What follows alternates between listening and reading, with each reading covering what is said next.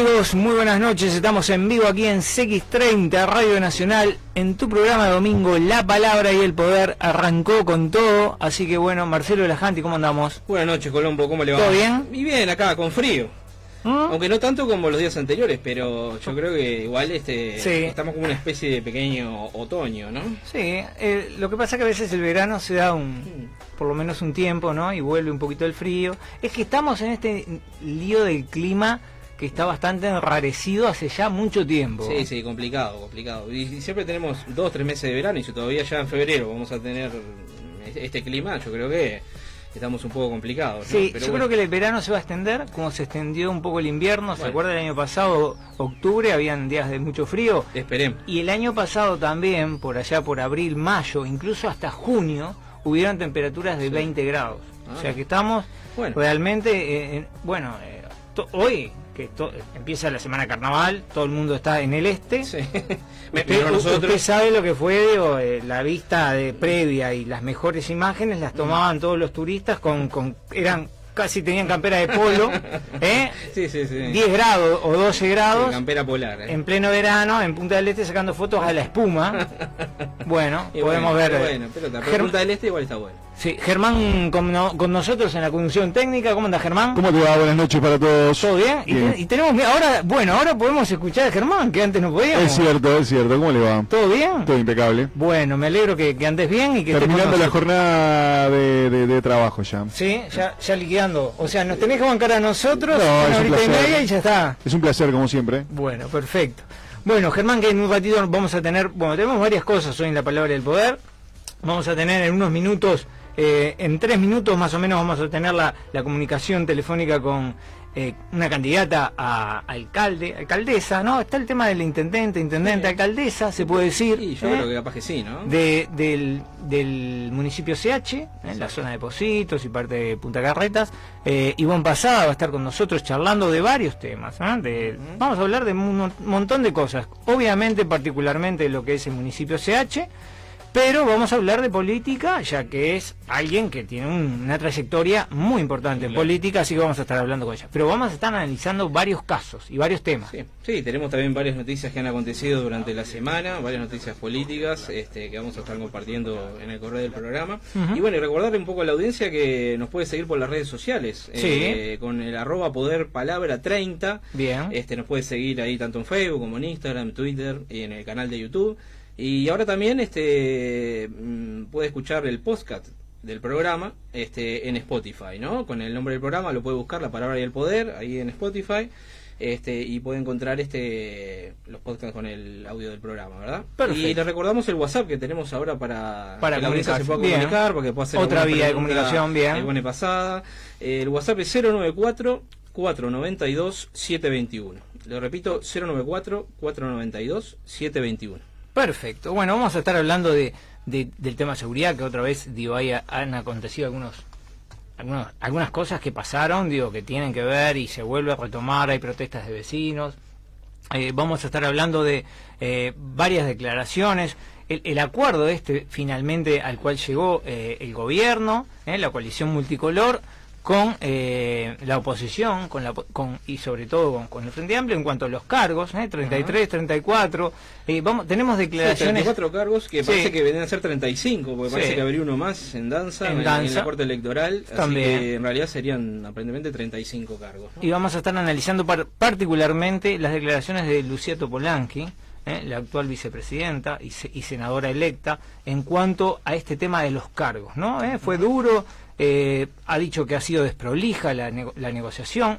Después vamos a, a- a expandirnos sobre este asunto y también tenemos el, el caso de, de Maya Sicurel, ¿no? Digo que en cierta forma es, es la, la persona cual- la cual tiene una relación Pablo Silveira que ha tenido, ¿eh? que esto viene de, de- de- del tema de Odebrecht, viene de- del tema Lavallato, es un tema Sí. grosso de hace muchos años, hubieron denuncias, digo, eh, de hace mucho tiempo ya, eh, operaría esta firma en Belice. Ujú. Es un- Belice es una isla tan transparente, eh, con aguas tan eh, Porque cristalinas. algunas cosas no tan, Para- no así bueno. vamos a estar abordando todos estos temas acá con, bueno, declaraciones de Manini y también del Partido Colorado en cuanto a la ley de urgencia. Todo esto en la palabra del poder, pero ya nos vamos a la primera entrevista. Ya tenemos con nosotros a la ex, eh, bueno, hasta hace unos, un poquito, unos, unos días, ¿no? Senadora, fue diputada Ivonne Pasada, que es candidata única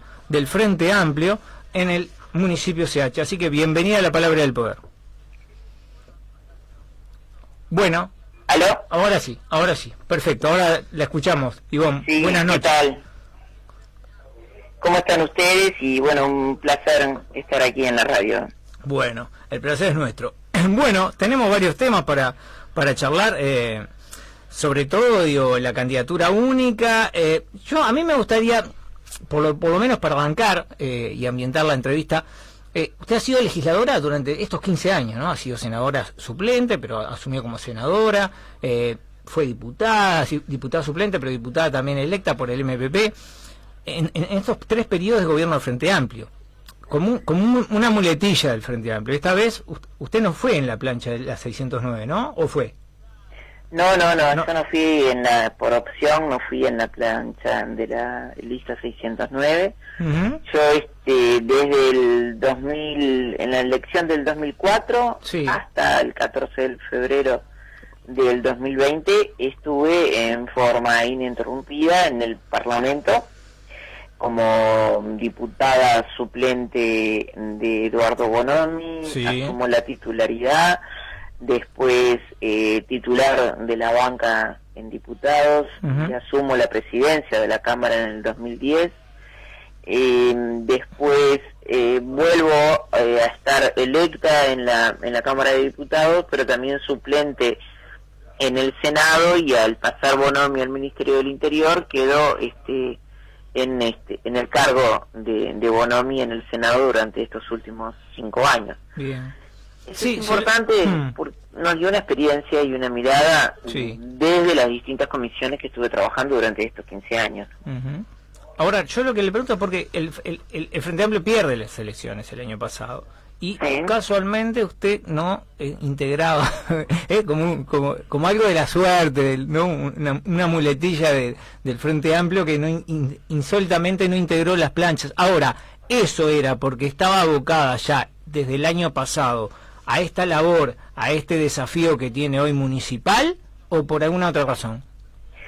Fundamentalmente porque estoy abocada y así se lo transmití a, mi, a mis compañeros de la fuerza política, Sí. de que en este proceso a mí me, me preocupaba y me interesaba sobremanera trabajar y militar adentro del Frente Amplio. Eh, a veces el, el poder estar en, en, en un proceso diferente que sea este, el propio electoral, lleva a tener una función dentro de la fuerza política eh, muy distinto que en la política partidaria. ¿no? Sí. Entonces, me parece que en estos procesos donde tiene que haber un, un gran fortalecimiento de la fuerza política, es necesario que nosotros le dediquemos el, el tiempo correspondiente. Entonces, esos dos caminos que a, a mí se me cruzan y que fue una opción en el caso de la elección del, del territorio, del municipio, Sí. acompañada con esa propuesta que, que si bien surge en una conversación con las bases, es este el, el poner toda la fuerza en, en un territorio que justamente en, en algunos este, puntos, en algunos barrios, hay una, una debilidad por parte de nuestra fuerza política. Y eso este, uno le tiene que dedicar el, el- el tiempo suficiente, tiene que entretejer, tiene que estar en el territorio, que muchas veces el, el- el diputado, el senador, eh, está abocado en su trabajo, y más que nada los senadores. Yo finalicé teniendo seis comisiones, presidiendo durante cinco años la comisión de seguimiento del sistema carcelario. Y eso a veces eh, deja eh, eh, de lado, porque uno tiene ese primer compromiso, y más cuando uno es este, parte de la fuerza política que está en, está en el gobierno, no debemos eh, de dejar el, el control y el trabajo eh, en forma permanente en la parte territorial. Y bueno, sentí que en esta etapa, eh, en el caso de que fuera aceptado, volcar totalmente mis fuerzas para el Frente Amplio y en este caso para el territorio. Bien, estamos aquí en CX30 en vivo, Radio Nacional para todo el país, charlando con Ivonne Pasada, ex diputada, ex senadora, que es candidata por el municipio CH a la alcaldía el próximo 10 de mayo en las elecciones municipales. Eh, no, ¿sabe por qué le pregunto esto? Porque eh, quizás cuando también usted estaba trabajando para un triunfo del cuarto gobierno del Frente Amplio, pero a la vez estaba también ya pensando y muy abocada a lo territorial, a Montevideo. ¿Por qué? Porque, por ejemplo, desde el FIDA del Partido Nacional y, y del Partido Colorado, de la, de la coalición multicolor, muchos se hacen la crítica hoy que estos 3, 4 años pasaron obsesionados con ganar la presidencia y descuidaron totalmente los acuerdos y esto de, lo, de las negociaciones para Montevideo y Canelones y por eso hoy las encuestas marcan y seguramente tendrán una derrota fuerte. Entonces, por eso, viniendo al tema, usted ya en, en, de hace varios, varios meses, o por lo menos quizás algún año, ya viene trabajando en este tema de Montevideo.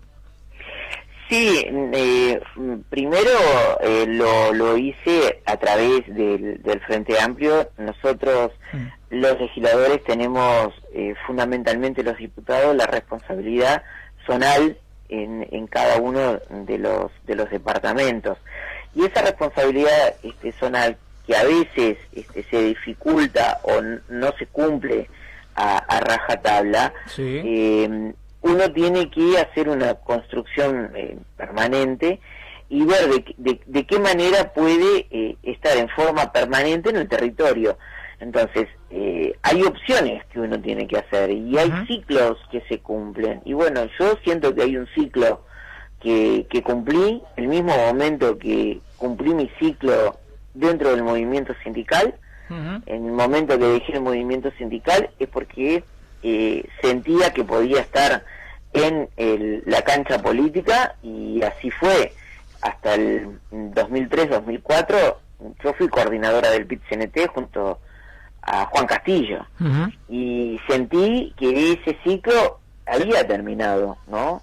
Pero eh, ese entretejido entre lo social y entre, entre lo político, eh, uno lo va batallando durante toda la, toda la vida. Entonces, hay ciclos que terminan y comienzan otros. Y bueno, yo creo que esa es la oportunidad que nos da cuando tenemos la voluntad de seguir haciendo transformaciones que son necesarias y uno no puede quedarse solamente en la crítica, eh, tiene que criticar, está bien, pero también tenemos que estar asumiendo este, en la cancha las cosas. ¿no? Bien, Marcelito. Sí, bon, buenas noches, Marcelo de la Jante, la salud, un gusto tenerlo ¿Cómo acá en el programa. Eh, quería consultarle eh, ¿qué, qué eh, si usted ve que el Frente Amplio eh, tiene una buena oportunidad en esta ocasión de, de recuperar lo que es el municipio CH, ¿no? Teniendo en cuenta que en la elección pasada eh, el Frente Amplio perdió ese municipio por tan solo 9.000 votos, según tengo entendido. Eh, y la elección pasada había ido el Frente Amplio con tres candidatos, no, se habían ensobrado las listas y en este caso, bueno, iría con un candidato, una candidata única que es usted, que es una, una figura además de peso este, dentro del Frente Amplio, ¿no? Sí, creo que el, el punto más importante que tiene de, ventaja en, en este caso de la elección es que eh, fue una elección eh, sumamente unitaria. Es una elección don- donde nadie va a quedar este, afuera en, en el proceso, no solamente electoral, sino en, en el proceso de la agenda que se preparó, en, en la propuesta para el municipio, en, en el trabajo cotidiano que se va a estar realizando en, en este tiempo. Y eso la fortalece, ¿no? Yo creo que, que eso es lo primero que quiero, quiero destacar. Quiero destacar las ganas que, que veo en mis compañeras y compañeros, eh, porque la experiencia eh, también lleva a aprender cosas y en este proceso también se fueron eh, aprendiendo eh, cosas que fortalecieron a la fuerza política, en este caso en, en este en este municipio. Y el hecho de haber tenido eh, un candidato que surgió por parte de la concertación, eh, que fue acompañado con la, la visión de todos los sectores de la, de la oposición, trajo algunos trabajos que dejaron desequilibrado al, al propio municipio, porque la mirada que se debe de colocar en todos los barrios del municipio de CH, que son muy, muy diversos, algunos similares, pero sí bastante distintos entre sí, Positos, Punta Carreta, Parque Valle, Villa Dolores, Buceo, Blanqueada, Tres Cruces, el barrio La Mondela, o sea, hay hay elementos de como nosotros decimos, es un mosaico, es un mosaico de vecinos y vecinas que deben de convivir en forma este conjunta y no tener una balanza este, desbalanceada como uno notó que se llevó adelante en la gestión en este en este municipio y eso vamos a ponerle eh, mucha fuerza por eso decíamos vamos a recorrer absolutamente todos los barrios vamos a ver el rol que tienen que tener en los consejos vecinales que no le dieron el, ese valor agregado que tienen como institucionalidad, como órgano de, de consulta. Eh, no es que te consulto, pero la consulta me viene con una propuesta y la propuesta no la, este, no la tengo en cuenta. ¿Eso qué afecta? Afecta la participación. Entonces, cuando el vecino, la vecina, que ve que a través del consejo este, se llevan adelante algunas unas propuestas, inclusive del barrio, y no se concretan, bueno, afecta directamente a la, a la participación y a los niveles de atención que pueden surgir y que han surgido en el municipio entre el, el zonal 4 y el zonal 5, que son los que abarcan estos barrios a los cuales hacía este referencia. Y bueno, eso es este un, un desafío muy grande que, que tenemos y es una, un trabajo al, al, cual le vamos a hincar el diente permanentemente. Bien, ¿cuál, cuál serían a su criterio, digo, la, esas eh, disparidades de criterio en cuanto a, a, los diferentes barrios que integran el, el, el municipio y a favor de que eh, el alcalde ABT o, o, o, el, o la, los funcionarios del municipio anterior que llevaron a cabo la, la gestión en estos cinco años hubieran operado ahí? Bueno, los funcionarios este, no tienen, funcionario municipal eh, lleva adelante lo, lo, que lleva como gestión este, el propio municipio, o sea, el propio eh, alcalde. Sí. Y uno hace referencia este, fundamentalmente al, al, desnivel de atención en el, en el barrio. Uh -huh. El nivel de atención que tuvo este, determinadas zonas no las tuvo, por ejemplo, el, el buceo. Uh -huh. O no las mm, tuvo eh, Tres Cruces. Y, y eso, eh, ¿qué, ¿qué, hace? Hace un, un desgaste de que eh, los vecinos ven y dicen, bueno, ¿y la descentralización? Entonces, ¿para, para qué sirve? Yo no estoy no, no la veo. No no me llega. Y eso es una responsabilidad de dónde se colocó y dónde se puso mayormente el pienso. Y el pienso se tiene que colocar absolutamente en todas las zonas coordinar eh, buscar el mejor este, beneficio para, para la gente el mejor relacionamiento las mejores tolerancias la, la, la forma de, de recuperar en, en, un barrio que, por ejemplo, Positos o Punta Carreta, por su propia estructura de grandes torres y, y de grandes, eh, a veces, eh, vecinos que no se conocen en, entre sí, porque esa torre tiene más de 40 eh, apartamentos, también dificulta al relacionamiento y es muy distinto si yo me inserto en, en un barrio o una cooperativa del buceo. Uh -huh. Ahora, ¿Eso qué nos tiene que llevar como gran responsabilidad? Bajar la participación en la gente y, a, y, tener una gran responsabilidad que las políticas y los dineros de los contribuyentes del buceo, del de Punta Carreta, el de Parque Valle o el de Tres Cruces, tiene el mismo valor. Y para el mismo valor tiene que tener los mismos derechos.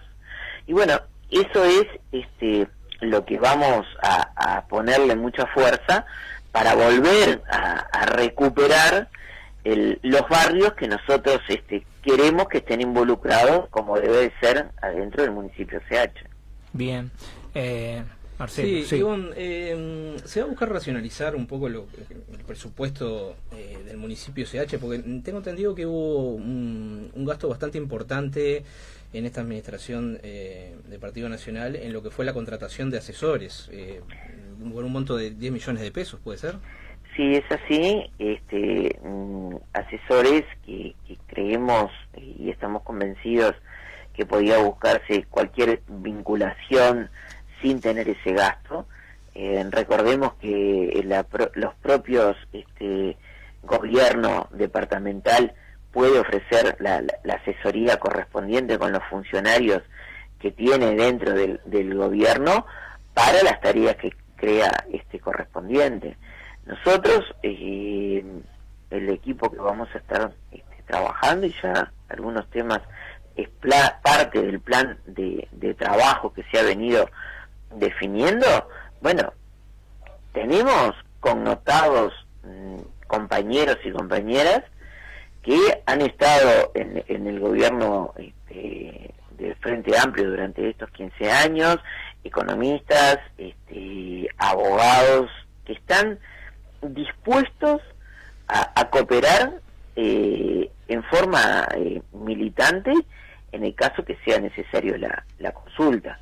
Y eso no va en detrimento de la, de la función, sino que va en detrimento de, de, qué manera nosotros resguardamos eh, los dineros de los contribuyentes y esos gastos que este, son innecesarios porque los puedo cubrir de otra forma, se los brindo en, en servicio al vecino y a la vecina, ¿no?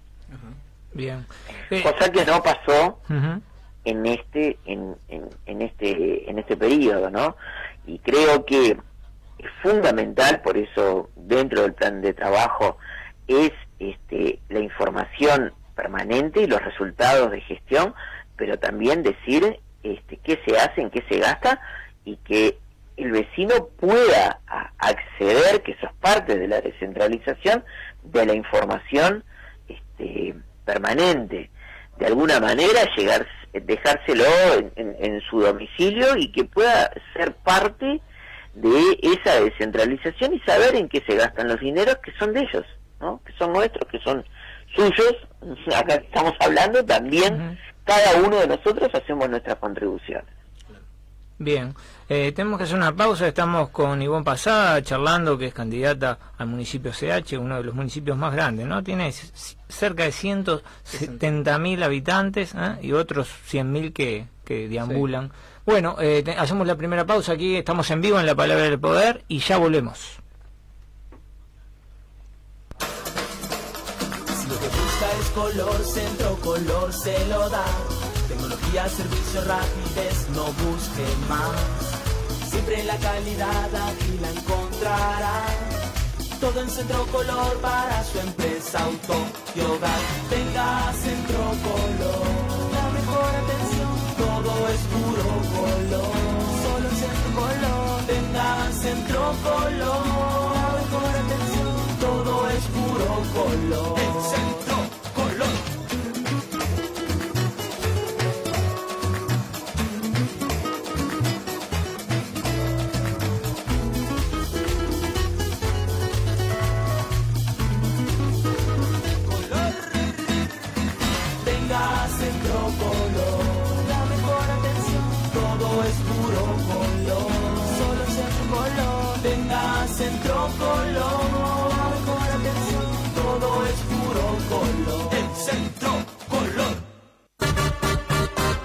Todo el país se habla de vos.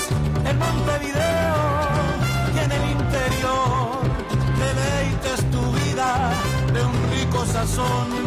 La pasta que tiene calidad y sabor. Feliz tu domingo, se vive en tu hogar. Manjar de tu mesa en el Uruguay. Gusta la familia de la superior pasta que sabe de un gusto mejor.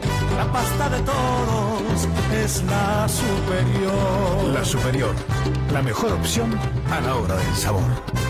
En la superior.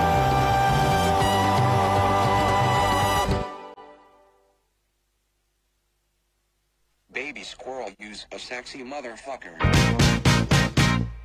Give me your, give me your, give me your attention,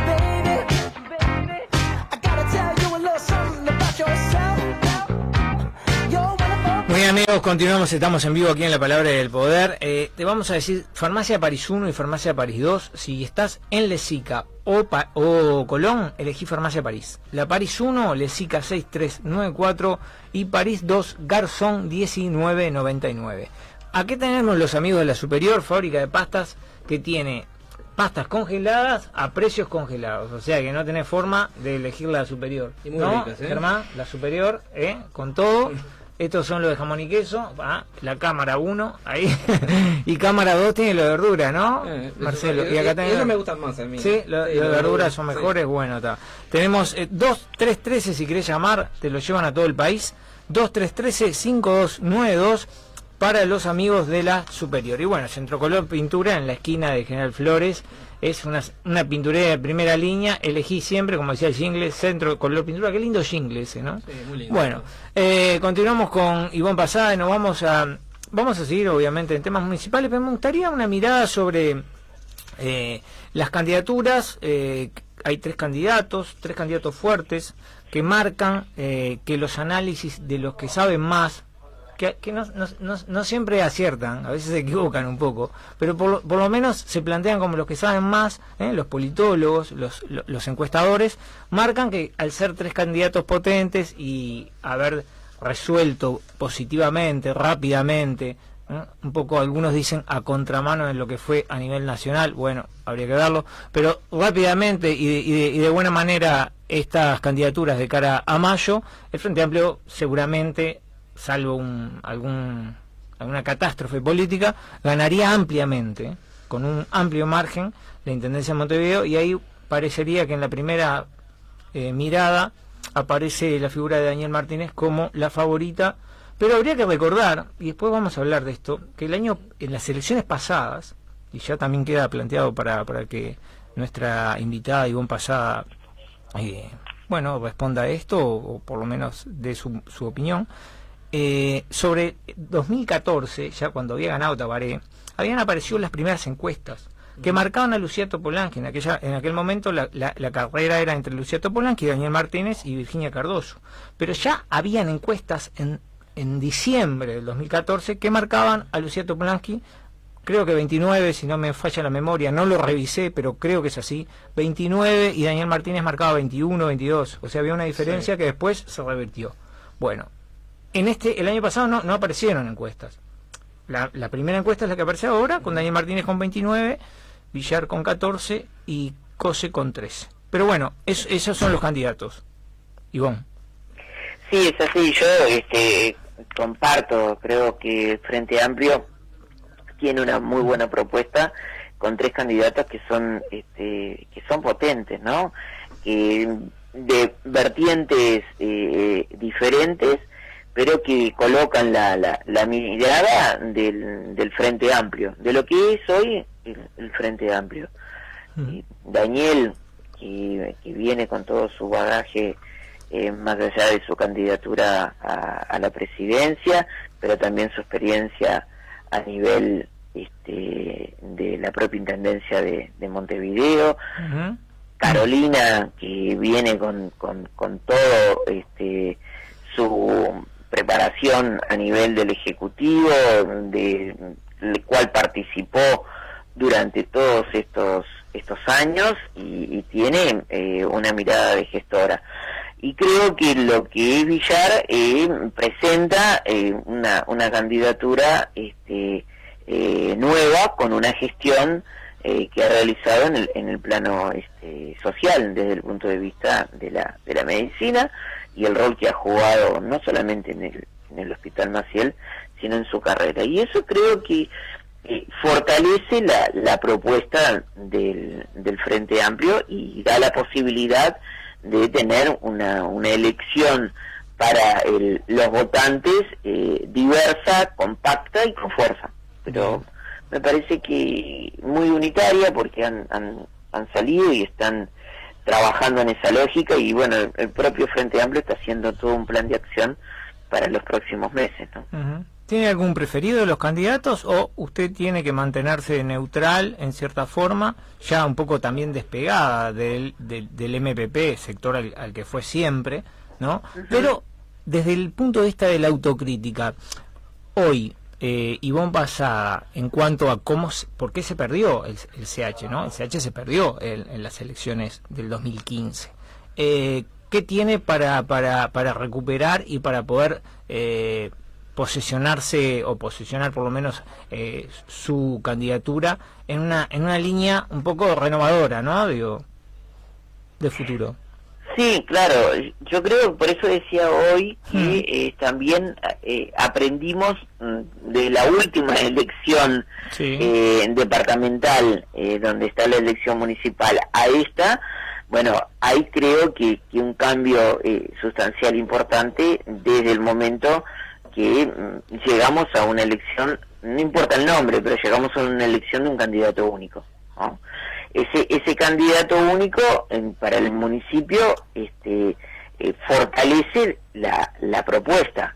Eh, es el, el programa que tenemos para eh, ganar nuevamente el gobierno de Montevideo y el programa bajado a tierra para el, el municipio en particular, del cual pensamos trillarlo absolutamente todos juntos, acompañando a los tres candidatos. Por eso creo que la, la, la manifestación, y así fuimos sumamente este, cuidadosos desde el, el propio día del, del plenario, Sí. de que el, el acto que vamos a realizar y, y a trabajar con los tres candidatos es con los tres candidatos presentes porque justamente lo, lo que busca esta, esta candidatura es la, la promoción de los tres, sabiendo que todos los sectores, porque es una candidatura apoyada por todos los sectores y por el movimiento, va a acompañar a distintos, en la, en la oferta que hay de los tres, en el caso del CH, un único candidato. Y eso este, cambia sustancialmente en, en el punto de vista este, de la estructura de cómo nos vamos a presentar el próximo 10 de mayo. Bien. Eh, no, yo hay, hay algunos que hacen este razonamiento, ¿no? Digo que, que lo hacen, digo, desde el Frente Amplio y desde otros lados también. Eh, que, por ejemplo, en esta última elección, eh, Daniel Martínez, que ganó con buena votación, creo que ganó un 32% contra Sí. 19, ¿no? De, de Sí, Polanqui. En cierta forma formó un gabinete muy eh, con una impronta de él, ¿no? Digo, muy al estilo de él y algunos grupos políticos del Frente Amplio eh, no estuvieron en, ese gabinete y quizás eso eh, pudo en algún en alguna forma, de alguna manera, haber incidido en, en, en esta pérdida de la elección nacional. Algunos dicen eso, ¿no? Ahora hay que ver, porque parece que, la- que los candidatos puede ganar uno o el otro, pero está más pareja la elección. Y el Frente Amplio, yo no recuerdo, por ejemplo, históricamente, una elección tan pareja como la que se viene en la Intendencia. No la recuerdo. No, yo creo que, que eh, eso también eh, es parte Sí, de lo que nos pasó en- entre octubre y noviembre, ¿no? Y me parece que Sí. eh, hay luces que, que se han este, encendido, de, de la cual me parece eh, muy bueno y, y acertado que se salga en, en, en una clave de, está bien este, la Sí. crítica, pero ver cómo en, en un proceso de un gobierno que no es del Frente Amplio y que tenemos que tener una fuerza política eh, fortalecida para estar acorde con este un parlamento del cual tampoco tiene este el propio gobierno que va a asumir eh, lo homogéneo que tuvo en, en circunstancias el propio Frente Amplio no- nos va a llevar este sin sin lugar a dudas a tener eh, presente que está bien eh, los sectores y, y está bueno que tengan su representación y los resultados se dan este por, por los votos. Pero también creo que tenemos que ir este cada vez más en estos tiempos a un este frente amplio cada vez más fortalecido en su propia estructura, ¿no? Y Bien. la estructura más fuerte que hoy tiene son los sectores, pero también son las bases que en noviembre con aquello que se decía este, el voto a voto, eh, salieron a, a- a la calle a hablar con todo el mundo, ¿no? Y bueno, esa, es- Sí, se cortó la, la comunicación con... por- por- puede ser por otra llamada, bueno, vamos a recuperar la, la comunicación con, con Ivonne Pasada, pero tenemos un oyente, sí, lo sé. Quería hacer una pregunta, bien. A ver, eh, bueno, buena- buenas noches, la palabra del poder, ya recu- recuperamos, vamos a recuperar la, la- la comunicación con Pasada. ¿Quién habla? ¿Qué tal? Buenas noches, Hola. mi amigo. ¿Quién habla? Buenas noches. Habla, habla Daniel acá. Daniel, ¿de dónde hablas? Eh, ¿De dónde nos eh, llamás? Mire, si bien ahora estoy a- estoy en el interior, pero bueno, soy vecino allí en la zona de Punta Carreta. Bien. de Punta Carreta. Y bueno, este eh, la compañera Ivonne Pasada, la compañera con una ardua trayectoria desde el punto de vista del Parlamento. No nos olvidemos que la compañera viene de del, del riñón social de lo que es nuestro PCNT, Ujú. este, la cual, bueno, eso despierta en, en la compañera este, un poder de diálogo y de cierta manera de, este, de buscar los consensos y las conciliaciones necesarias para, para este, ocupar la responsabilidad que sin duda estoy absolutamente convencido que la compañera va a ser la alcaldesa que vamos a tener los próximos cinco años. Bien, ¿alguna pregunta, Daniel? no, no, simplemente desearle lo mejor a la compañera, que la vamos a estar acompañando en todo. Y bueno, como ella misma dijo, nunca nos fuimos, sino que estamos llegando. Así que lo mejor para la compañera. Perfecto, un abrazo, Daniel, gracias. gracias. Bueno, eh, ese era el mensaje de, de la- de un oyente. Daniel, tenemos también mensajes, ¿no, Marcelo? Sí, que tenemos llegan por a- WhatsApp. Sí, tenemos a Rodrigo eh, que nos pregunta si puede votar eh, a Ivone Pasada sin votar al candidato a la intendencia del Frente Amplio. Ah, bien, bueno. ¿Sabes que sí? Son dos elecciones diferentes. Y, ¿Sí? Sí, se puede votar, no se puede votar cruzado, pero sí se puede no votar el candidato a la intendencia y sí votar el candidato al municipio. Bien. ¿Tenemos a Ivonne ya? ¿Sí, de vuelta? Sí, sí, sí, estoy Perfecto. acá. Bueno, Ivonne, adelante. sí, me, me, me, me- entretuve escuchando cosas y no sé dónde había quedado, pero... Sí. Pero creo- que pasa tuvo un oyente, Daniel, y había una pregunta Sí. también de... Sí, sí, este, no, la pregunta es cierto, sí, está bien, bien, eh, la respuesta eh, son, son dos este, elecciones distintas, la de la intendencia y cada uno de los, de los municipios, no se puede cruzar, Bien. ¿no? Que había Es dentro quedado- del mismo lema. Te habías quedado, creo que, en, en, el, en la campaña voto a voto, ¿no? Donde hay... Ay, Es, es cierto, ahí está, yo, yo creo que esa es, este, es una, una característica que, que, que siento que hay y, y lo vemos a, a nivel este a nivel nacional y me parece que ese ese empuje Sí. hay que este de alguna manera con, concretarlo con, con una mayor este, organización Ujú. porque tengo la, la, la certeza que en los próximos meses no van a ser sencillos. Y vamos a se va a cruzar la, la elección este de los gobiernos departamentales eh, se va a cruzar eh, la ley de urgente consideración se va a terminar cruzando cuando se nombre a los intendentes ingresa la ley la primera ley de presupuesto de este nuevo gobierno. Sí. Y eso indudablemente va a haber una, una gran efervescencia en la en la sociedad. Y ahí vamos a, a- a precisar a, a la organización Frente Amplio muy fuerte muy fortalecida y este con, con una firmeza institucional a- abierta al, al diálogo pero también eh, con los ojos muy abiertos de qué de qué es lo que va a pasar en, en estos próximos seis meses ¿no? Ujú. Sí, eh, yo creo que y el, el Frente Amplio aparte vuelve a, a tener la eh, el mango de la oposición, ¿no? Digo, en cierta forma ya sabe ser oposición, tiene experiencia de bastante tiempo antes de los tres gobiernos, pero no sé qué, qué comodidad, ¿no? Porque ya en cierta forma después de tres periodos eh, se había acostumbrado un poco a gobernar el Frente Amplio, ¿no? Hay que ver, eh, muchos dicen ahí que quizás le pueda eh, costar, porque porque hay también dos visiones hay dentro del Frente Amplio. Cuando tú hablas de institucionalidad, eh, hay algunos que dicen, bueno, nosotros tenemos que hacer una oposición responsable. Y, y, y esto también va para la- las alcaldías, ¿no? Y para, el- para el tema municipal.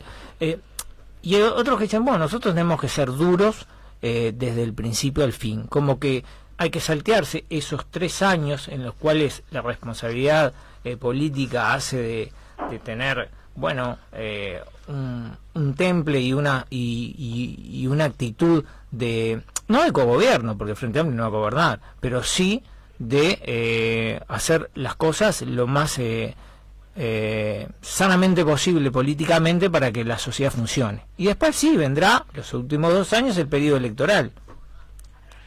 Sí, es así. Aparte los, los, los periodos electorales en nuestro país este, son son muy cortos, ¿no? Sí. Y, y eso también in, influye en la en la política nacional, porque uh -huh. parecería que estamos permanentemente en campañas electorales y eso este, indudablemente afecta al, a, la, a, la, política y hay que ser muy cuidadoso de eso, ¿no? Eh, el, partido hoy mm, que está al frente del, del gobierno eh, se apuró a este, hacer su campaña este, electoral y eso afecta a la, a la política. Uh -huh. Y nosotros me parece que eh, nuestra fuerza política, el Frente Amplio... Seguro, eh, todo lo opuesto, ¿no? Exacto, exacto. Y eso eh, indudablemente trajo sus, sus afectaciones y sus consecuencias. Uh -huh.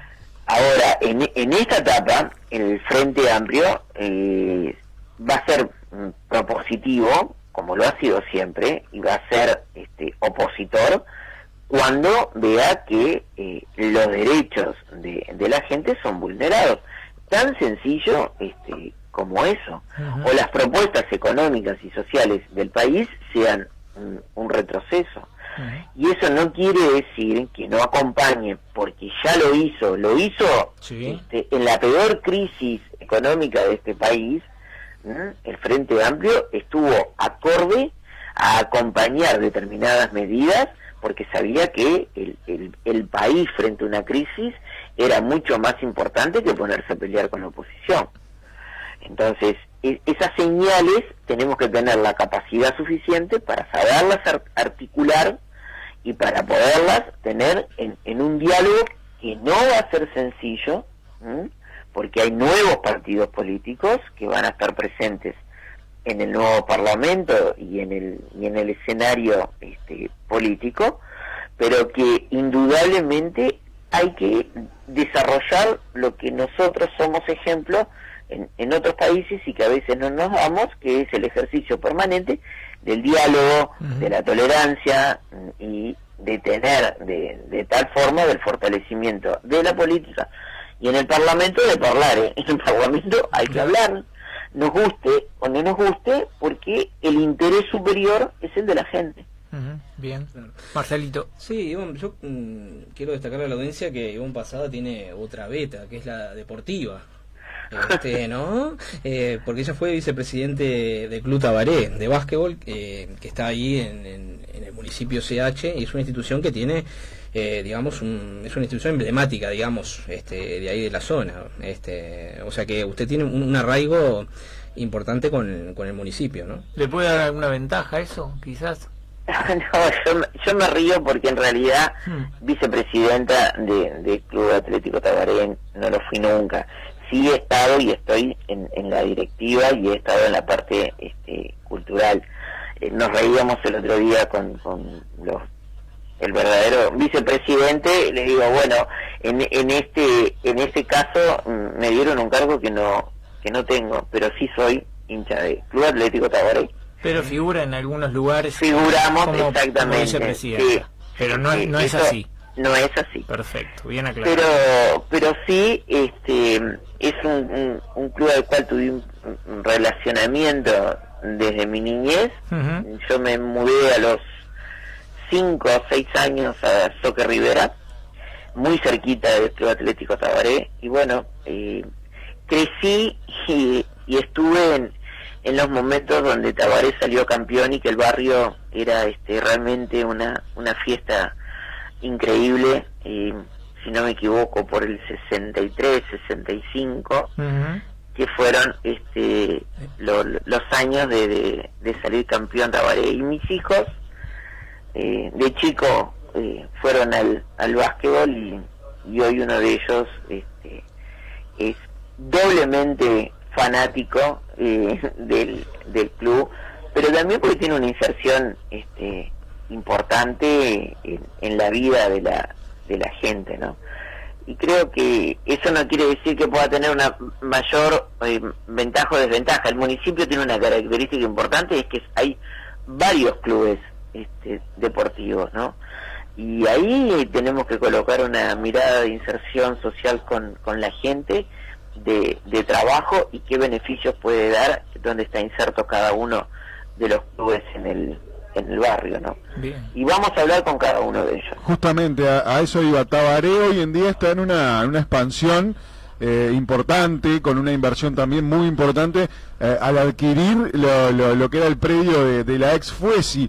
También eh, hay muchísimos clubes, tenemos el Club Iguada, Trubil, Bohemios, 25 de agosto, eh, Banco ¿qué- qué- República. Banco República, ¿qué, qué papel van a, van a jugar esos en, en, bueno, en la, en la futura administración de Iván Pasada? No, al- al- algunas ideas. Yo creo que en, en todo este, en toda esta instancia, no sé si será por, por mi pronto, por mi formación, la intención es este, hablar absolutamente con todas las este, organizaciones sociales, no solamente con los con los clubes, ¿no?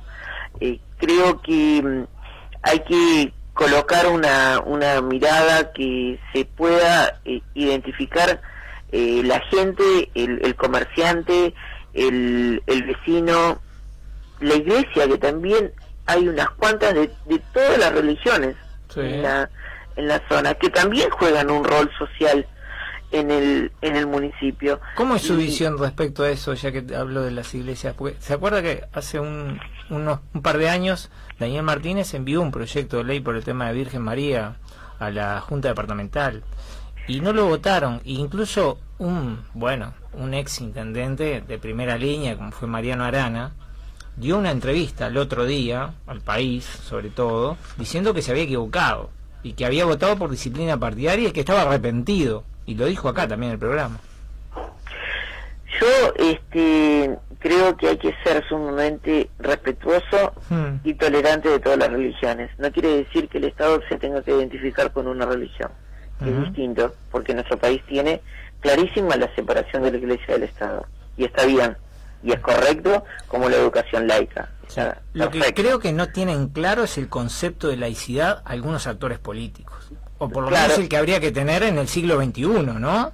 por supuesto, pero el concepto de, de, de laicidad este, a veces da la confusión de que un político no puede estar dentro de una escuela o dentro de un liceo. La laicidad va mucho más allá. Que, que eso y el concepto del, del laico eh, creo que es un, un- un pensamiento del cual nosotros debemos profundizarlo y ser respetuoso. El tema de, la, de las religiones eh, va también de la mano de la convivencia y la tolerancia. Yo tengo que entender y, y respetar que así como hay alguien que piensa distinto que yo, hay alguien que también tiene un rezo distinto que yo. Y eso tiene que, que ser este, respetado en, en un conjunto de una sociedad mucho más pequeña que es un, un municipio. Y me parece que, que colocarlo mm, dentro del marco de convivencia y respeto, bueno, eh, acerca a aquellos que se sientan a veces frente a estos temas intolerantes. Y me refiero a todo, ¿eh? no me Sí, sí. refiero este, solamente a la, la figura de, de- de una virgen. Me parece que este que eso debe ser tenido este, en cuenta. Entonces, el diálogo, el tener las puertas abiertas, el hablar con organizaciones, eh, inclusive deportivas y sindicales. Ujú. ¿Por qué sindicales? Porque mm, las organizaciones sociales de la, de la zona van a tener una incidencia y la tienen importante que debe de ser tenidas en cuenta. El municipio tiene mm, cerca de 159 mil vecinos que viven en forma permanente, pero tienen cerca de 90 mil que van este, por el día o porque trabajan o porque tienen cumplen una función. No, no olvidemos que es una zona que tiene más de un shopping Sí.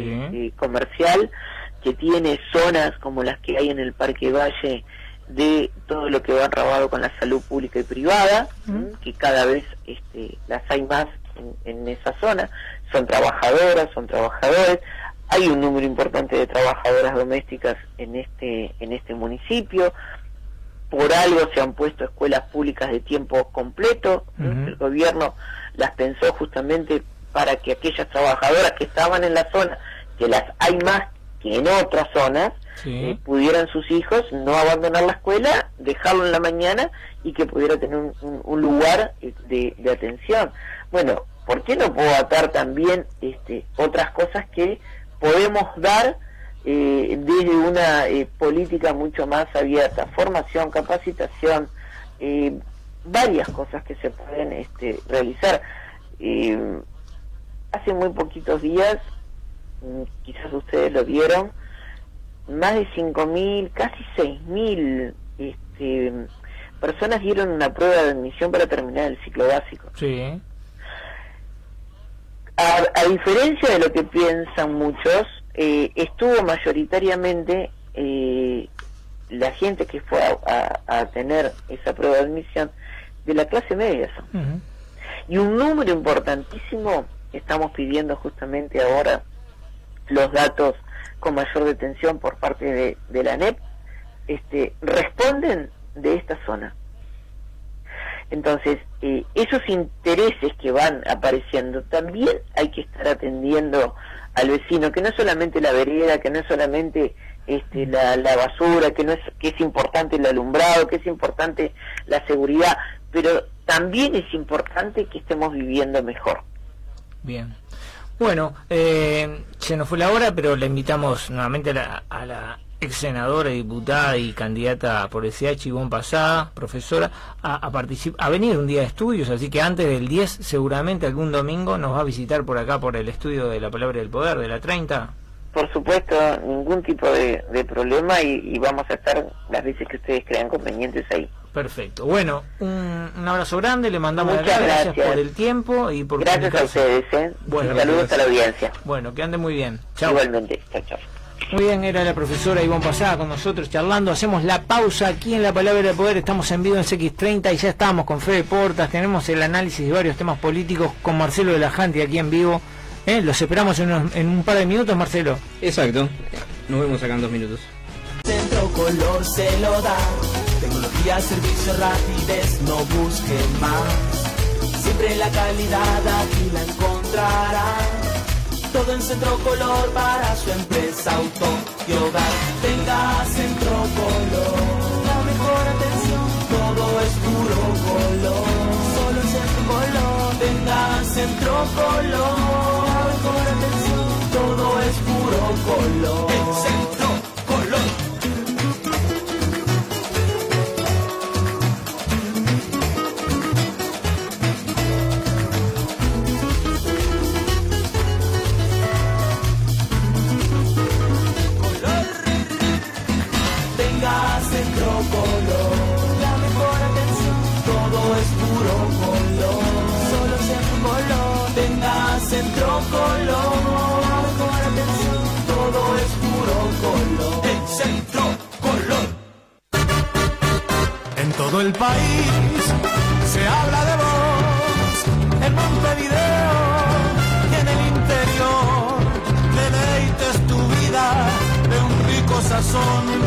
La pasta que tiene calidad y sabor. Feliz tu domingo, se vive en tu hogar, manjar de tu mesa en el Uruguay. Gusta la familia de la superior, la pasta que sabe de un gusto mejor. La pasta de todos es la superior. La superior, la mejor opción a la hora del sabor. En la superior.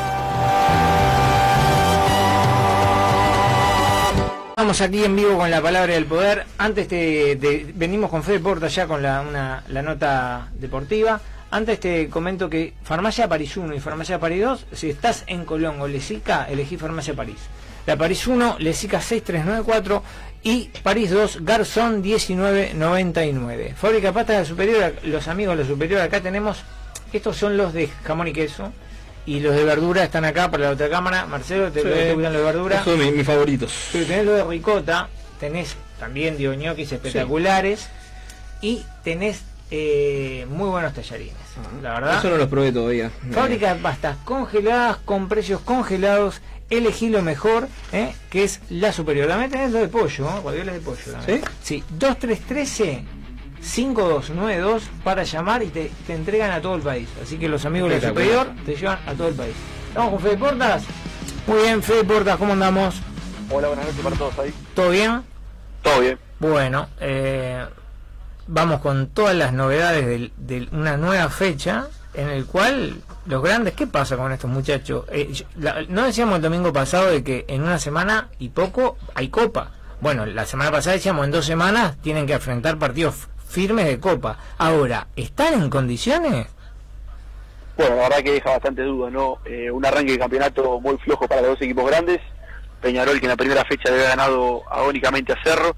Nacional, que había perdido con Rentistas. Y en este fin de semana, Nacional termina empatando agónicamente también frente a Cerro Largo, después de ir perdiendo durante casi todo el partido. Washington Averre, gran responsable también de la remontada de Nacional para llegar al empate. Y hoy Peñarol, que comienza ganando el de Francini, pero finalmente se lo terminan dando vuelta. Y bueno, un campeonato uruguayo que arranca bastante parejo y realmente no, no podemos divisar a un favorito o un equipo que esté despegado del resto. Claro. Ahora, la pregunta mía, nuevamente, Fede. ¿En qué condiciones llegan Nacional y Peñarol para afrontar Copa Libertadores? Bueno, la verdad que llega una situación bastante floja, ¿no? Sí. El rendimiento de los equipos evidentemente no está siendo para nada bueno. yo diría más que floja, catastrófica. Pero bueno, eh, no sé, hay que ver después, ¿no? Digo, todo puede cambiar. Yo lo veo, si no hay cambios importantes en funcionamiento, no sé en qué, pero digo, veo un nuevo fracaso. O sea, asoma un nuevo fracaso para los clubes grandes del Uruguay en Copa. Pero bueno, vamos, ¿te parece? Si querés, eh, después vemos algunos partidos de Copa, pero vamos con, lo, con todos los resultados, ¿te parece? Y si, que, si querés después analizar algunas jugadas o algo que, te parezca, sobre todo el partido de Peñarol, hay una jugada polémica al final, ¿no? Sí, bien, repasamos entonces los resultados de esta fecha número 2 del torneo de apertura que comenzó con el triunfo de Rentistas 3 a 2 sobre Boston River, el partido que se jugó en el Campeones Olímpicos de Florida, el equipo de los bichos colorados que bueno, suma 6 de 6 y en este momento, esta noche se posiciona como el único líder de este campeonato uruguayo. El empate a 2, como decíamos, entre Nacional y Cerro Largo, nuevamente el equipo de Gustavo Monúa eh, con una floja presentación, donde se vio superado durante casi la totalidad del partido. Sobre el final, bueno, Aguerre, que se había hecho amonestar en el primer gol de, de los Arachanes, después comete un penal sobre Gonzalo Castro y termina atajando a un jugador de campo del equipo de Cerro Largo, eh, que se come un gol de Jacob bastante infantil. 2 a 2 entonces ese partido. Empate sin goles entre Cerro y River Plate en el Trócoli. Tenemos el empate también 1 a 1 entre Liverpool y Deportivo Maldonado esta tarde en Belvedere. Un partido que el equipo negro y azul perdió 1 a 0. Lo logra empatar y sobre la hora tiene un penal que desperdician. Empate y no logra sumarse a los líderes.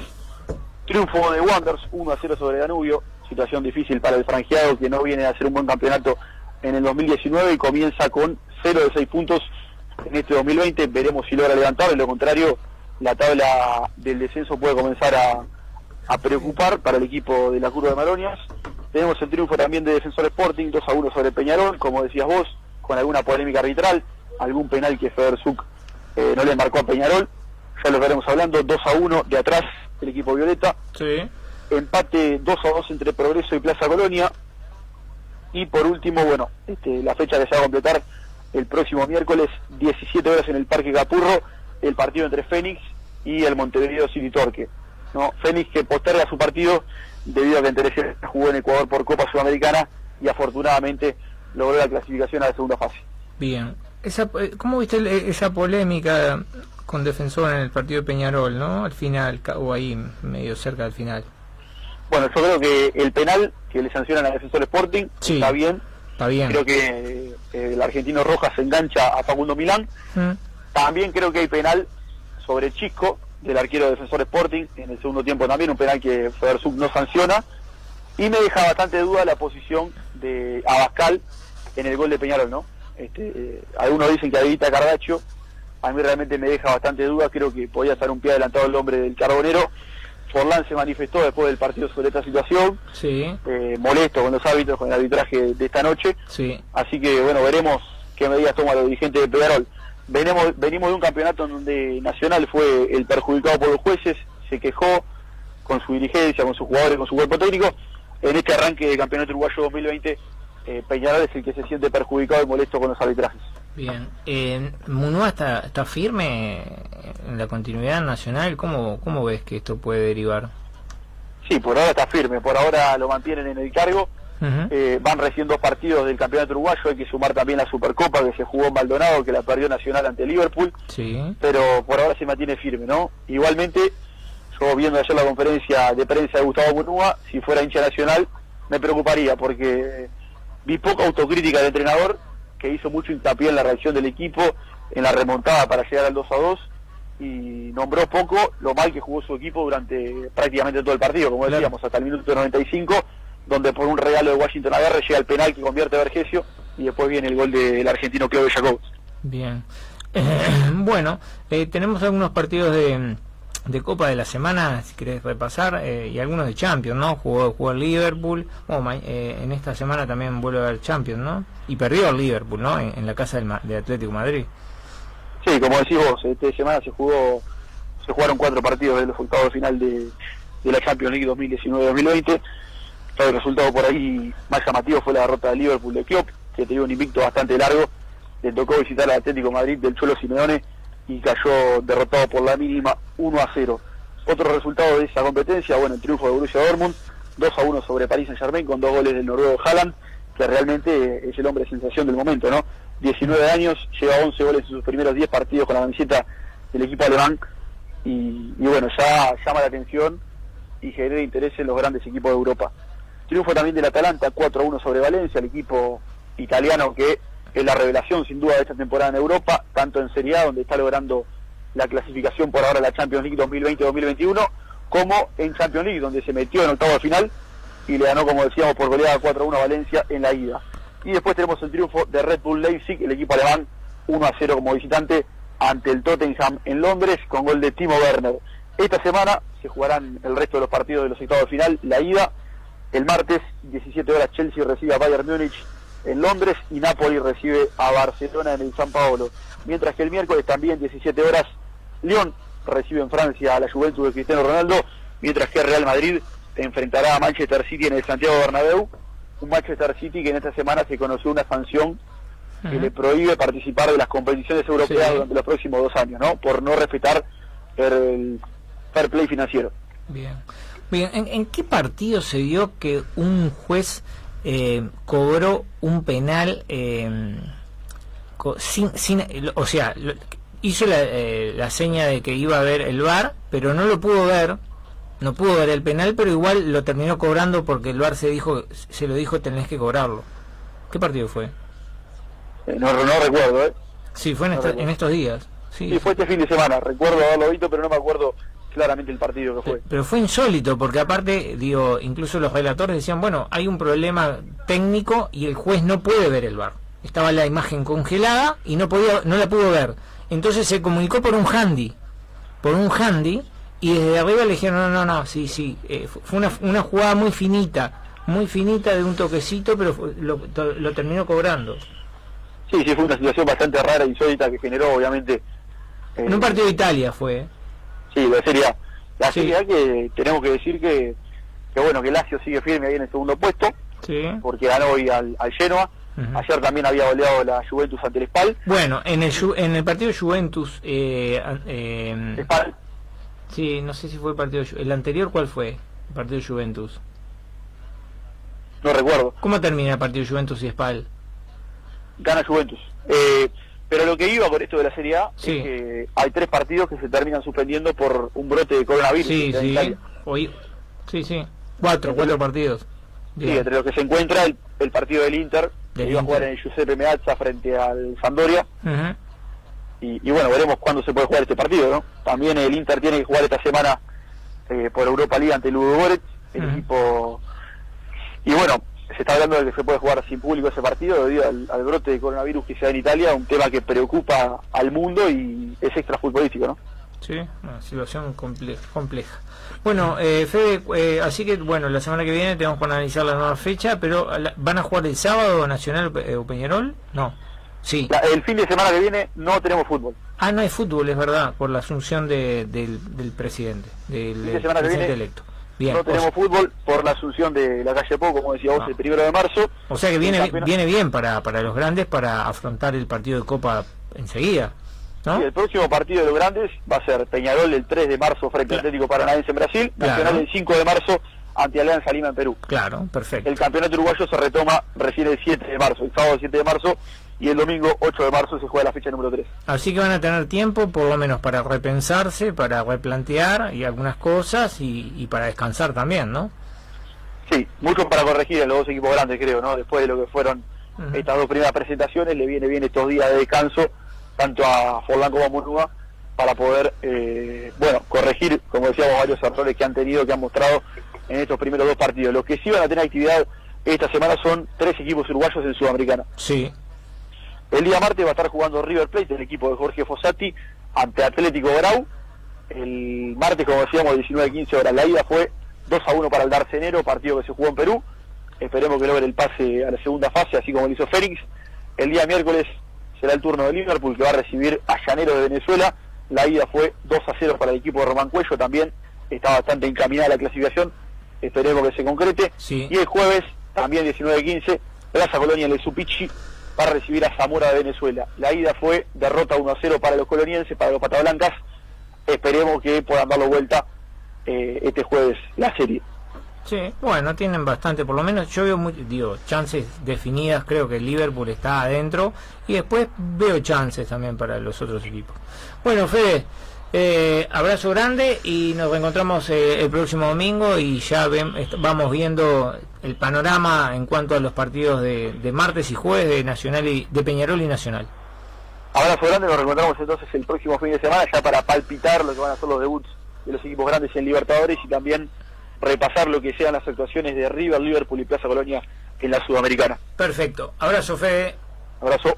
Nos vemos muy bien, Fede Portas, con todo el deporte y, y todo lo que va a venir en esta semana para los equipos chicos, pero también preparándose para la próxima de Copa Libertadores para los grandes. Así que Sudamericana para los chicos y Libertadores para Nacional de Peñarol. Muy bien. Muy bien, bueno, nos vamos, en- nos quedan, estamos a 15 minutos de... Bueno, pero tenemos varios temas, ¿no? Eh, Sí. Marcelo, ¿no? Tenés ahí varios temas como para Sí, marcar la- bloque final. Sí, eh, porque hablábamos el domingo pasado de que Sí. para esta semana iba a estar quizás eh, la primera encuesta sobre las elecciones departamentales, ¿no? Sí. Y efectivamente tuvimos eh, la publicación de la encuesta de la, la consultora Opción, eh, que bueno, eh, como decíamos el domingo pasado, pone al Frente Amplio como, mm, como claro favorito, ¿no? Este para las elecciones departamentales, eh, dice que si las elecciones fueran este domingo, el 56% de los electores votarían por la continuidad del Frente Amplio, ¿no? Y la coalición multicolor tendría el 30%.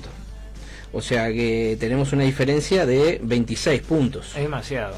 Sí, sí, bastante diferencia, aunque hay que señalar con respecto a esta diferencia que eh, hay, hay 12% de indecisos y mm, eh, la consultora dice que, claro, todos estos indecisos tienen una tendencia a votar a la coalición multicolor. Pero aunque sumáramos ese 12%, igual tendríamos igual una diferencia de 14 puntos igual, ¿no? Eh, a favor de Frente O Amplio. sea, ¿no? casi estaría como definida la elección. No habría sorpresa. Bueno, vamos a ver, igual la campaña recién empieza, eh, vamos a ver a ver cómo transcurre todo Claro. esto, pero evidentemente eh, yo creo que parte como claro favorito, ¿no? El, el Frente Amplio. Y, y después de los porcentajes adentro de la interna del Frente Dentro Amplio. de la interna del Frente Amplio. que tenemos a Daniel Martínez con el 29%. Y después tenemos a Álvaro Villar con el 14% y a Carolina Cose con el 13%. Bien, o sea, está ¿no? despegado Daniel Martínez Sí. y viene acá. 14 y 13, que es más o menos muy parejo entre Villar y. Carolina Cos, Ujú. que serían, bueno, ahí es una, una, una instancia bastante competitiva, ¿no? Aunque sí. pareciera, por ese primer dato, yo hoy le preguntaba a Ivonne Pasada Mm. Eh, la- sobre la campaña anterior, que había arrancado Luciato Polanski 29%, la misma, el mismo número que hoy tiene Martínez, Ajá. y después termina en 19. ¿no? Sí. Pierde 10 puntos. Y usted Y dice que se- Martínez, que había empezado en Ujú. 21, Ujú. termina en 32, gana 11. Usted dice que se puede dar acá al revés. No sé, caso. es que habría que ver cómo se puede dar la, la deriva de campaña.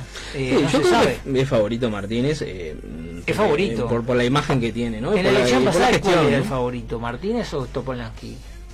Eh, No había favorito. Bueno, yo creo que estaba, que estaba muy pareja la cosa, ¿no? Claro, pero después la brecha Sí, se, después se empleó. mucho. Sí, se empleó bastante. En este caso, Sí, todo puede suceder, ¿no? Pero bueno, yo creo que igual Martínez eh, se perfila como un favorito, este, ¿no? Eh, tiene un- una imagen positiva muy importante. de la, Eh, de la, de la gestión De la municipal. gestión municipal y dentro de los votantes del Frente Amplio, inclusive a veces de, de votantes de fuera del Frente Amplio, a veces tiene, ¿no? También un- una imagen bastante positiva, ¿no?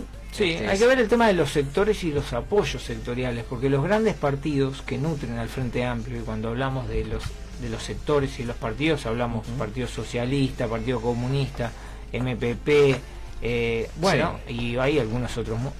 que hay La mayoría de los sectores están volcados a apoyar los otros candidatos. Bueno, hay que ver eso Bueno, cómo vamos a ver, termina. quizás digo, puede desequilibrar ¿no? un poco, pero hay que verlo eso, ¿no? Ahora, a mí lo que me resulta por lo menos curioso es que alguien como Villar, Sí. ¿eh? Álvaro Villar, que es director, ha sido director de Maciel, eh, pero no muy conocido, ya en la primera encuesta, en la primera foto, aparece superando a Carolina Cose, que es una candidata que fue candidata a la presidencia, consolidada y firme políticamente. Sí, es firme como- y sólida. Sí, claro, eh, la- que fue la segunda más Sí. votada dentro de la interna del Frente Amplio, ¿no? Claro. ¿Qué dice Germán? Acá nuestro operador está hoy activo y me gusta. Estás, hoy estás activo, sí. ¿Qué decía Sí, sí, Germán que, querido? que fue la, la segunda más votada dentro de la interna del claro, Frente fue la segunda más votada dentro de la interna de Por un Frente Amplio. 25%. Claro. Germán, lo que pasa es que tiene un nombre que Sí, claro, para sí, esta sí. radio digo un No, operador. como gran Germán. y- Y es por él justamente, ¿no? claro. Bueno, igual, claro. igual yo creo que es un, un empate técnico, ¿no? Porque 13, 14%. Sí, es más o menos. Estamos dentro del margen de error, ¿no? está O dentro sea del que- margen de error. Pero bueno, de sí, hecho, la, sí, la encuesta hay- que vos decís tiene un, un más menos 4. Más menos Sí, cuatro. claro, Muy por bien, eso, sí, por verdad. Mm, Tiene un 4, o sea, Ah, bueno. pueden andar ahí. quizás hay que Ahora- ver cómo se desenvuelve la campaña, ¿no? Y Sí, yo creo que es igual es muy apresurado porque falta mucho y es la primera eh, toma o por lo menos la primera foto que hace una encuestadora y, y no aparecieron todavía datos ni de equipos Sí, claro. ni de cifra ni de facto Todavía falta. ¿no? que son las tres que un poco Sí, sí. últimamente en los últimos años han dominado Sí. el área del análisis político ¿no? Esta recién la primera encuesta, vamos cuando Sí. tengamos ya varias encuestas vamos a ir perfilando un poco mejor, ¿no? Bien. Este, todo esto. ¿qué tenemos más? Eh, bueno, después lo que estábamos comentando hoy, Sí. que se llegó a un acuerdo eh, entre final el llegó- gobierno y el Frente Amplio, eh, que al final, después de mm, cuatro semanas del primer ofrecimiento que se le hizo al Frente Amplio, este, se llegó a un acuerdo con 34 cargos y estarían incluidos eh, los dos lugares que reclamaban, o sea, en Antel y en el Instituto de Colonización. sí, O sea que, eh, bueno, y también eh, lo que es un cargo más que se agregaría en la Corte Electoral.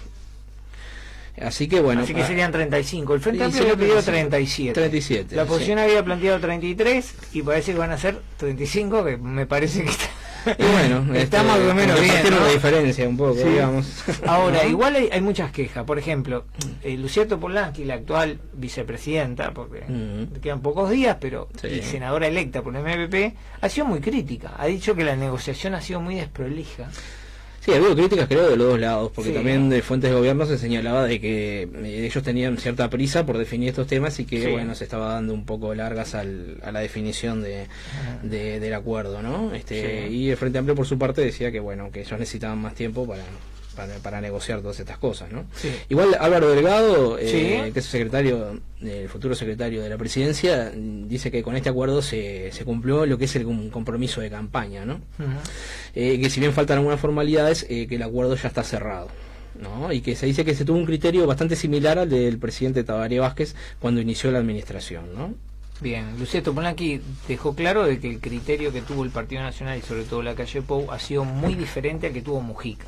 Por ejemplo, Sí. en el gobierno de Mujica, digo, hubieron lugares donde el Partido Nacional y el Partido Colorado estuvieron presentes Sí. y en este caso ni se mencionaron por parte de- del, del gobierno y, de- y del presidente electo. Y por otro lado, aparte, dice que los nombres Mm. que eh, va a elevar el Frente Amplio Sí. al Partido Nacional o al gobierno, al- a la coalición multicolor, tienen que pasar por un tipo de referéndum o un tipo No, lo que de- dice de, el- de la calle de la calle Pou. Claro, O sea, dice el que la presidente tiene que claro, se va a reservar el, el derecho de, obviamente, de reservar o no, o sea, de, de- de- confirmar o no a la persona que le presentan, ¿no? Sí, eso no le cayó muy bien a Luciano Polanski. Le parece una No. cosa, digo.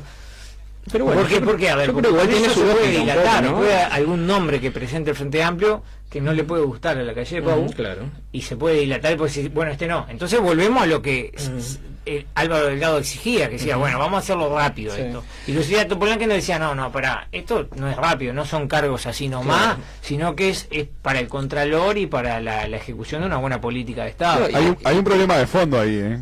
Hay un problema de fondo. a ver está muy activo hoy Germán ¿Qué- Sí, qué Perdón que me meta, perdón que me meta, pero Sí. hay un problema de fondo porque para ¿De forma o votar de, fo- o de contenido o de, for- o de de, forma? de fondo de, y, y, y también de forma, sí porque hay las dos cosas si hay un tribunal que lo tiene que votar el dos tercios de la Cámara y no le da a la coalición Claro. multicolor para votar el Tribunal de los Contenciosos Administrativos, Claro, sí. que es el mayor problema que tiene hoy la, la coalición multicol- multicolor al formar el gobierno entrante. Claro. Bueno, pero este- esta situación la tuvo el Frente Amplio en, la- en la elección pasada también, porque a pesar de tener mayorías parlamentarias, no tenía esas mayorías especiales Sí, los dos tercios de la Cámara. para conformar ciertos órganos. claro.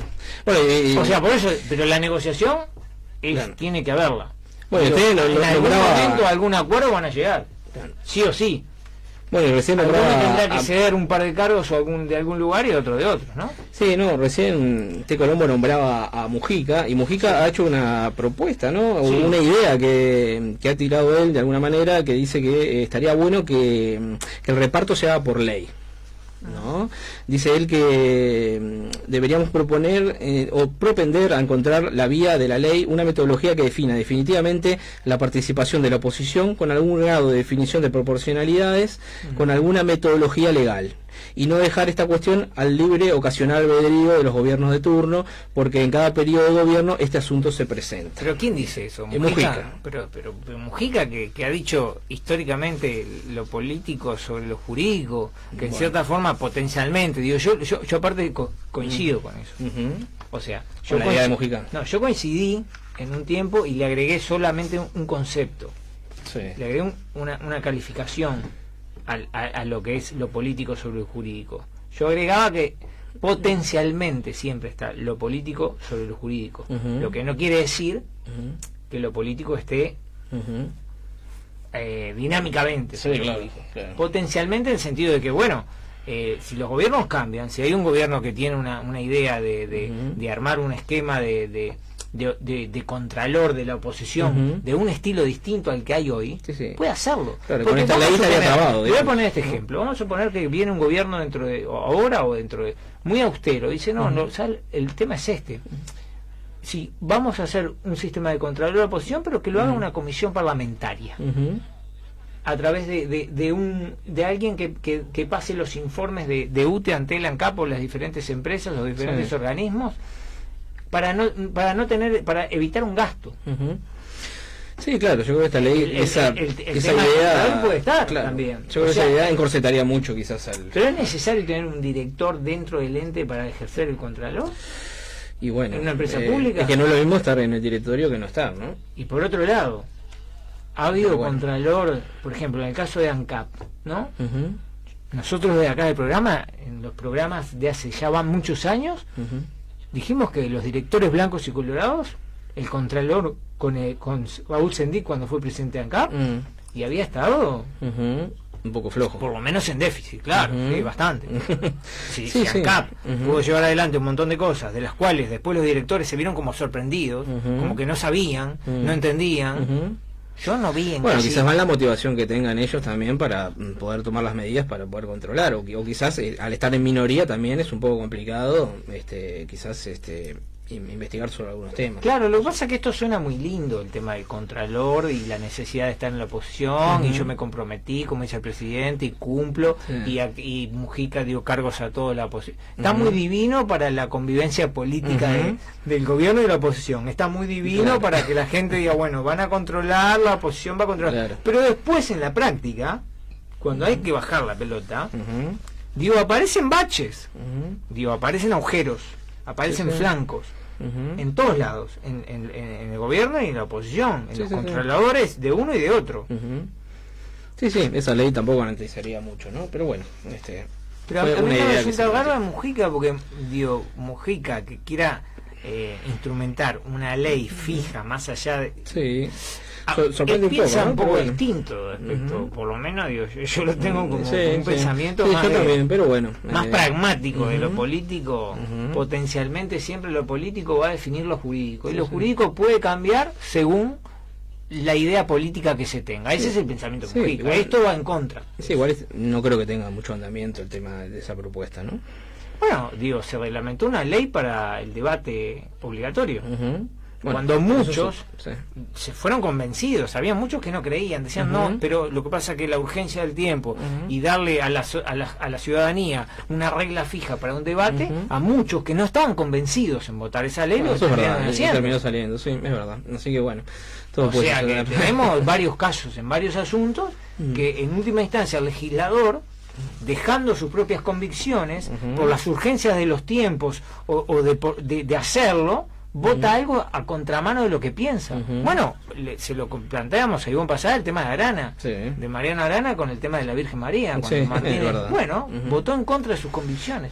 Sí, por disciplina partidaria, ¿no? Que- claro, lo bueno que tiene que después lo, lo reconoció y, y- y no pidió disculpas, pero sí se sintió, dijo sentirse arrepentido por, lo haber- por haber hecho eso. Claro, pero Sí. ya lo había hecho. Claro, bueno. y bueno. El tema es que ya lo había hecho. Y bueno, a veces la disciplina partidaria es lo que tiene, ¿no? Pero bueno, él Bueno. aclaró su postura. Bueno, tenemos que. Eh, eh, estamos en Sí, hora. eh, Tenemos más cosas, pero bueno. Tenemos más cosas para- para el domingo que viene. Quedarán para el domingo que viene. Estaba buena la discusión. eh, y sí, tenemos varios temas. Aparte del tema de. De, de Odebrecht, Sí. de cierta forma es un tema digo, de lavallato que Sí, viene con todo lo este, que es la, la detención de la pareja del futuro Sí. ministro de, Es Educación, muy ¿no? curioso, ¿no? Eso, pero bueno, vamos a dejarlo la semana que viene, que quizás haya más información. Ujú. Da Silveira no quiso eh, dar mucha información, solamente dijo algunas cosas eh, al país que espera que la justicia, digo, Mm, eh, se no, o sea, no quiere decir nada para, para no intervenir Claro, para no supuestamente, interferir, digo, claro. por el cargo que va a tener, ¿entendés? Que ojo, que por el cargo que va a tener, que en cierta forma este episodio puede tener alguna influencia sobre la asunción como ministro. Hay que ver qué pasa en los próximos días. Sí, no sé, vamos Yo- a ver porque además este Sí. La señora o la contadora, este, ¿no? Ciculel, es eh, pareja de Da Silveira hace seis meses y estos hechos Sí. fueron hace, bueno, mucho más tiempo atrás, ¿no? O Ahora, sea que claro, el tema es que- no, no tiene vinculación este Da Silveira que- con, que con Da- estos Da temas. ¿no? Silveira, alguien vinculado fuertemente, estaba no, no estaba al tanto de eso. Esa es la pregunta que muchos hoy se están haciendo y no se puede creer que no estuviera al tanto cuando esta persona estaba requerida no solo de Suiza, sino de, de Panamá, por, los, por los dos lados. O sea, y se había negado a declarar. No había ido a declarar en las Sí. últimas dos instancias. Sí, igual eh, se le requería para mm, para hacerle Sí, para- sí, como- como informante, claro, por supuesto, para un pero bueno, no no digo no quiere decir que, que sea culpable de lo que se está acusando no No, no, por supuesto. Ahora, eh, en cierta forma está vinculada a una empresa donde fue la primera promotora de, de- de, bueno, de todo lo que ha sido un lavado de dinero histórico. Hay que ver, digo, qué pasa con estos 60 días que tiene prisión domiciliaria. ¿no? Sí, se le retuvo el pasaporte el pasaporte y a la vez se le prohíbe salir del país. sí Ahora había Y- salido, claro, con otro nombre, ¿no? Porque Panamá, Panamá se habían equivocado en el nombre. Sí, se habían equivocado. Este, ¿eh? sí, tenía un error tipográfico. Sí, increíble. Este, y, y además se, se pidió a Panamá que, que, que, bueno que mandara todos los detalles, porque en realidad Sí, no, no- claro. no se especifica absolutamente nada, sino simplemente que se la requiera ya, este, ¿no? Pero no, no, no se especifica, o sea, ni ningún otro dato. O sea que se, se va a estar a la espera de toda la información que, que manden de Panamá a la justicia. Bien, es un tema que va a seguir, yo creo que polémico, va a estar sobre el tapete, como va a estar el tema de Moreira, que nosotros el domingo pasado estuvimos analizando acá. Son temas dentro del Partido Nacional que el Partido Nacional va a tener que ver cómo resuelve. ¿no? Son problemas que se le plantean a ver a Sí. todos los partidos, a todos los gobiernos, pero son temas importantes porque uno es ni más ni menos el, el próximo ministro de Educación y Cultura y otro es el potencial intendente de Colonia. Claro, sí. Digo, no son, son pesos fuertes de la política. Sí, bueno. Dentro del Partido Nacional, el Partido Nacional va a tener que Veremos a ver. Esperemos qué pasa. Bueno, Marcelo, nos encontramos el domingo que viene Sí, nos vemos el domingo que viene. Que tengan buena semana. y que pasen bien. mucha suerte y arranquen bien la semana. Nos vemos. Nos vemos.